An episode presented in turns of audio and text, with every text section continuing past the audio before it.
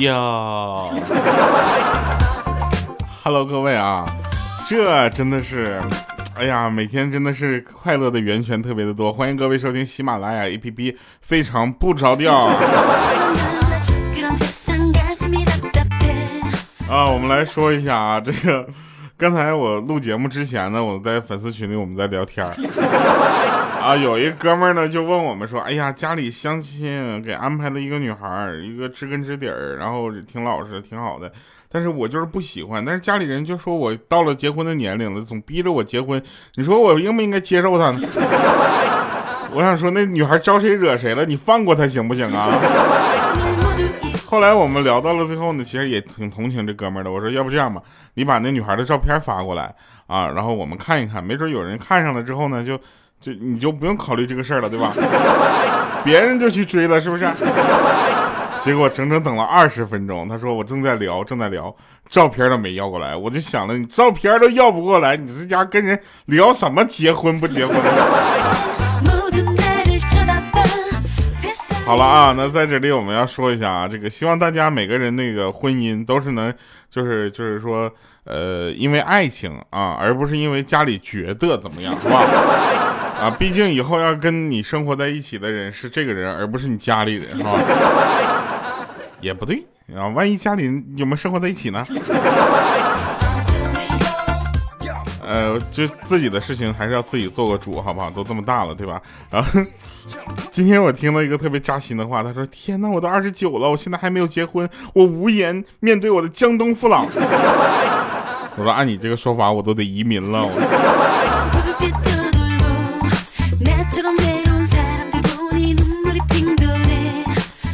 还有现在很应该说是非常时期，很多的朋友呢，呃，他们的这个公司或者企业呢，呃，就是其实现在公司企业中小型企业，它还是挺怎么说，压力挺大的，尤其是餐饮业啊，就是属于靠资金链、现金流这么活着啊，突然不营业，他肯定是承受不了。但是有一些公司呢，确实有点过分了，你说这个时候居然要求他调工资。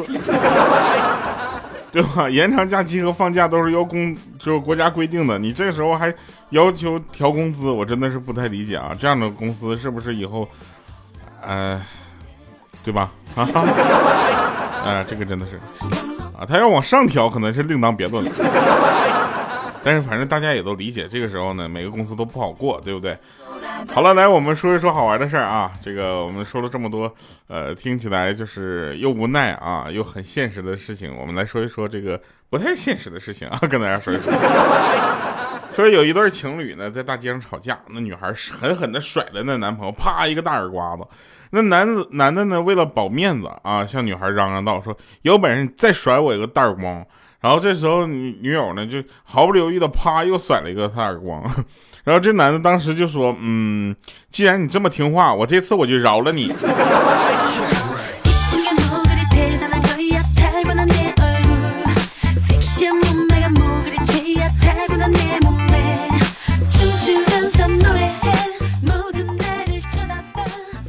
有一天晚上啊，我们那个呃有一个朋友是个女孩，她晚上呢躺着玩手机的时候呢，他爸喝多了推门进来。然后他就在那块装睡，啊，然后他爸呢就以为他真睡着了，就抚摸着他的头发，啊，那父爱一下就爆棚了嘛，这喝多了嘛，你知道吧？所有的事情都被放大。然后当时就说：“哎，我闺女长这么丑，以后怎么嫁得出去呀？”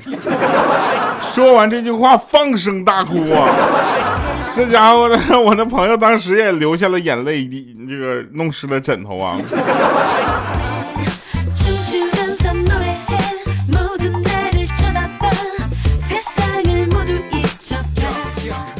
我有一个朋友呢，他是学医的啊，学医的这个朋友，他在医学院里要上很久的学，你知道吧？这个学医真的是一个非常复杂而又呃光荣的一个职业啊。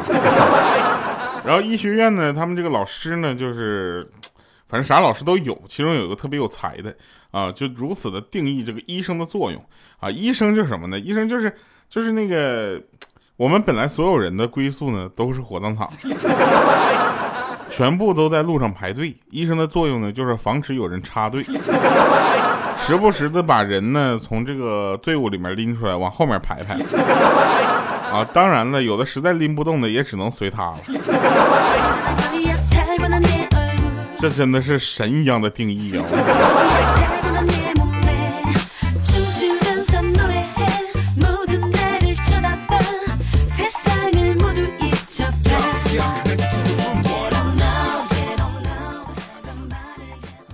这个当然了啊，跟大家说这些事儿呢，就是要让大家记着啊，不要忘了我们。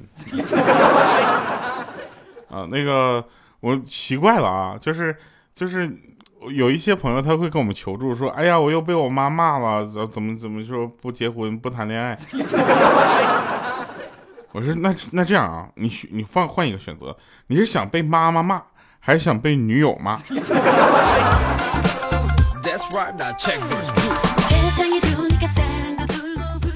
其实呢，之所以有的人说他有密集恐惧症啊，那是因为那些东西本来就不美，你怕的才不是密集，是丑陋。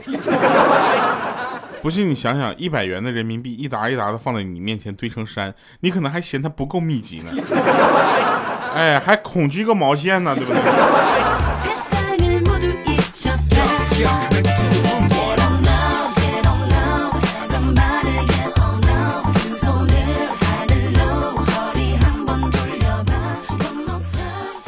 个朋友给我留言说，今天我干了一件大事儿，坐了普通人一辈子都不敢想象的车，去了一般人都去不了的地方，理了一个电视里面经常看见的发型，穿着鲜艳的马甲，拍了三百六十度的照片，住进了一个房间里面，全都是跟我一样做过大事的人。我说哥们儿，你判几年呢？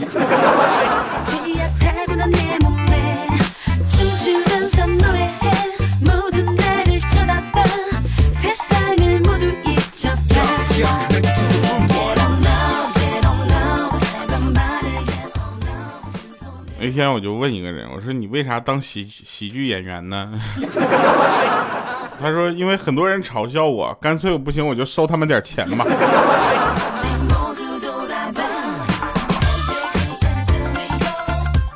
有人问我说蝙蝠跟老鼠是近亲吗？是因为长得像吗？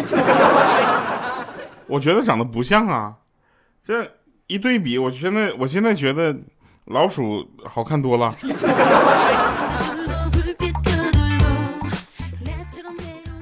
嗯，那天啊，在火车上，我搁上铺躺着，你知道吗？我这种身材去一趟上铺有多不容易。我到上铺躺着之后呢，下铺有人搁那吃蛋糕，突然他就怒气冲天，在那喊说：“我去，这个蛋糕里面居然有个指甲！”我当时我听完之后，我慌忙的我收起了我的指甲刀。那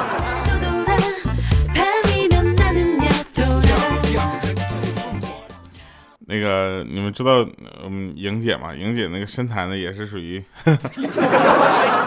我们不能说她胖啊，但是说她壮，壮到什么程度呢？有一次她也是坐火车啊，也是分上下铺的，她买了一张上铺的票，她是很不愿意上去的啊，毕竟那身材就是各种不方便。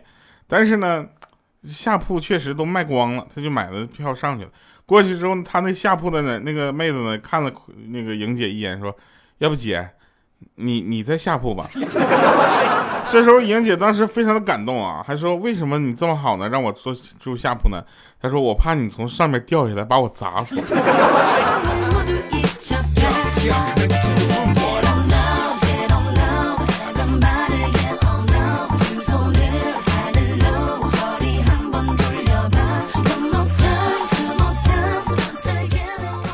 说在法院啊，一个法官就问说：“你们为什么要离婚呢？”那丈夫说：“我们意见不合。”法官说什么？咋就意见不合呀？啊，他说：“那还……我说我我要离婚，然后他不同意。”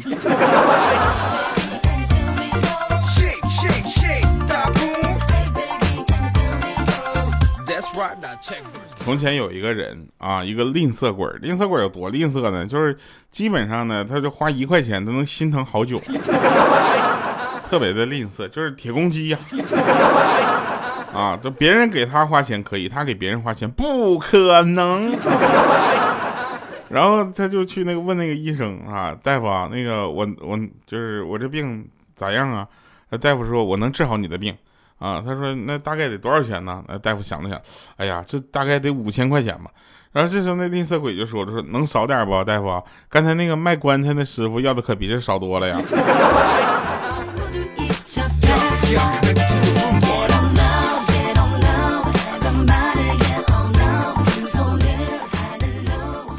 话说那年的机场啊，很多的爸爸送儿子前往国外去留学，那些父亲呢满怀激动的泪水啊，然后在那块说说你混不好就别回来了。这时候唯独有一个爸爸，他面色凝重、意味深长的对儿子说：“呃，儿子，我如果混不好，你就别回来了。”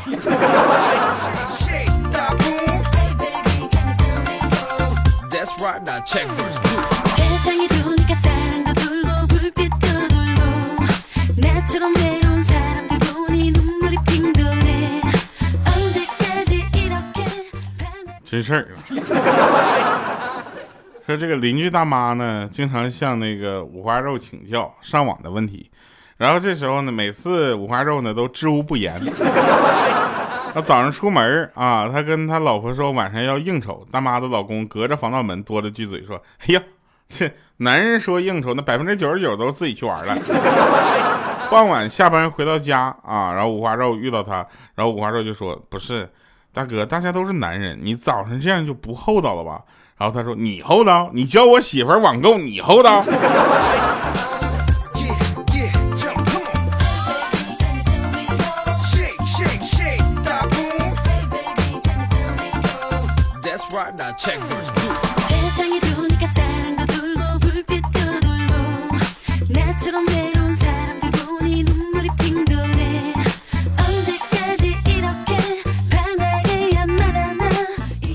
说一说真正的宅啊，真正的宅就是，就是，呃，早上不起床，起床就上网，上网到天黑，天黑不上床。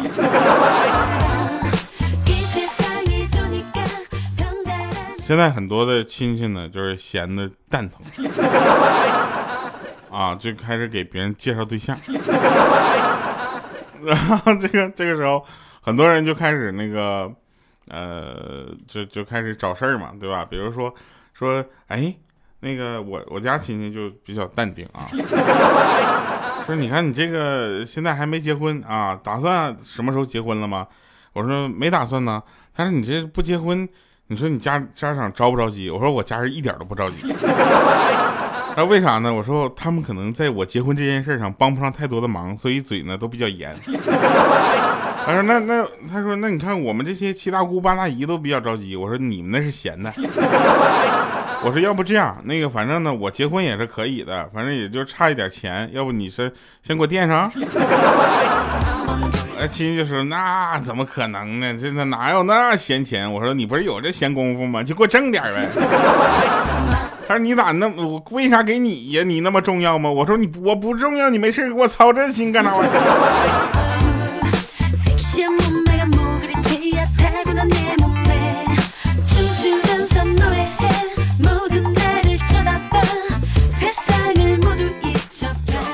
我刚才特别想播一段广告，然后去倒杯水，后来我发现我那广告那音频让我给删了。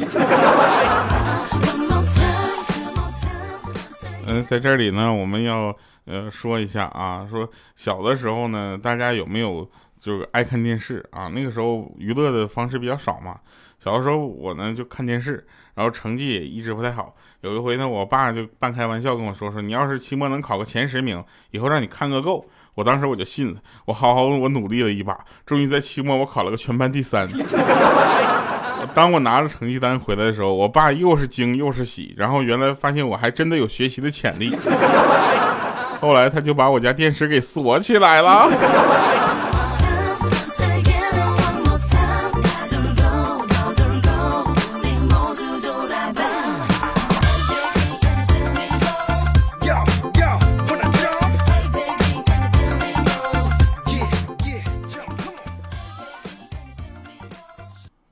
真事儿啊听一首嘿。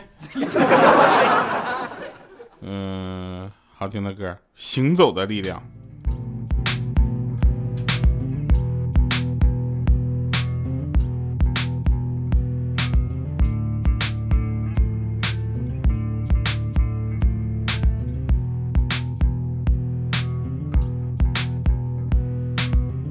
顺着光我向前看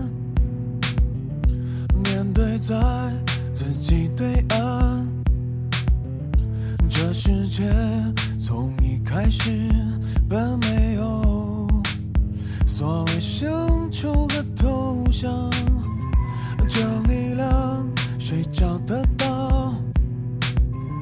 行走在火的地方，有时说黄河原谅，也许都来自它的方向。逆着风才能飞去的地方在哪？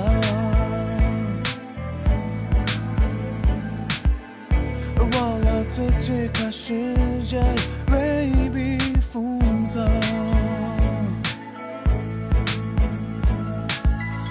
难道失败就真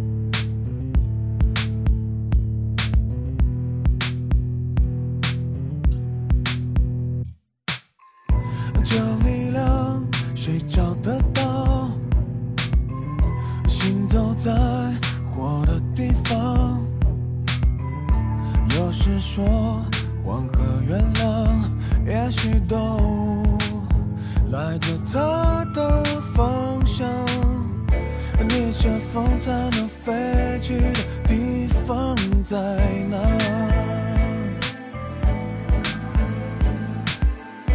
忘了自己看世界未必复杂。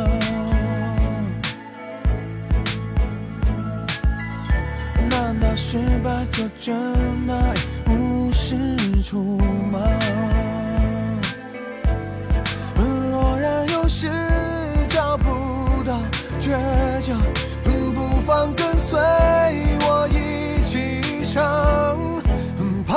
to go.